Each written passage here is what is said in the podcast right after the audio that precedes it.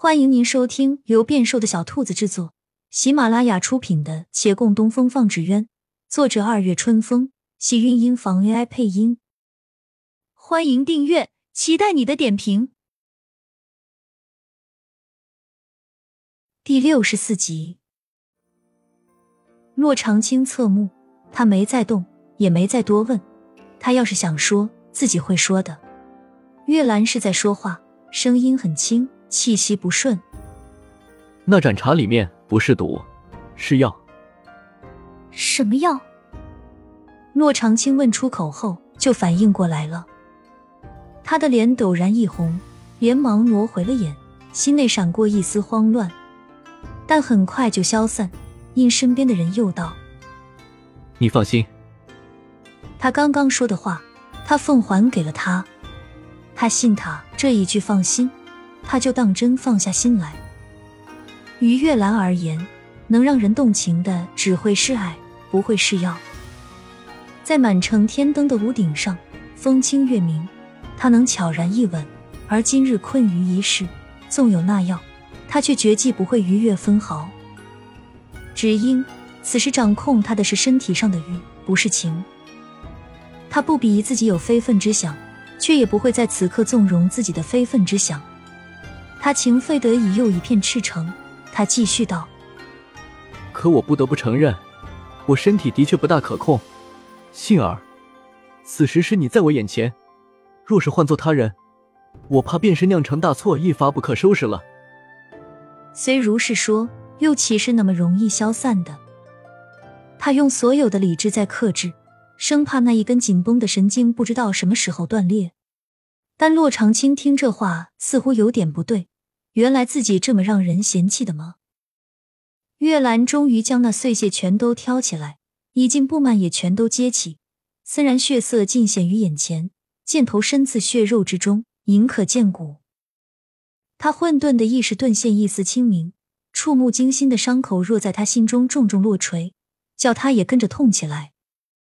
因这心痛。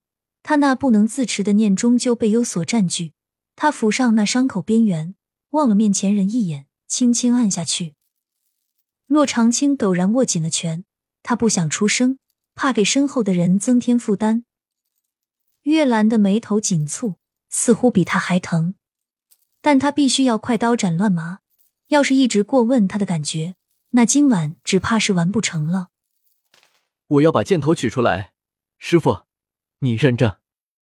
而后不待回答，加大力气，将伤口周边的血肉按压下去。那剑尖终于从血迹中探出头来。他将发簪在火上灼烧片刻，往外慢挑。掌下的肌肤触手极温，叫他的理智不断被攻击、被灼烧。而这人在他的动作下打着哆嗦，那能触碰到的痛感又叫他清晰无比。他在这混沌与清明中争斗对抗。周围都虚化，唯独眼前人还真实。这个本就叫他情难自禁的人，他实在应该在此刻远离，可是偏偏不能。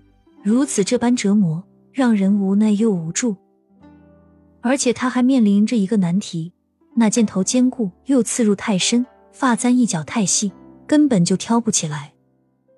除非把伤口边缘都切开，那样会痛上加痛。莫说这里没工具，便是有。他也绝不忍心这样做。挑不出来，他就用手去取，把两边血肉按下去，剑尖就露出一点。他趁着这个机会，用两指捏住箭头。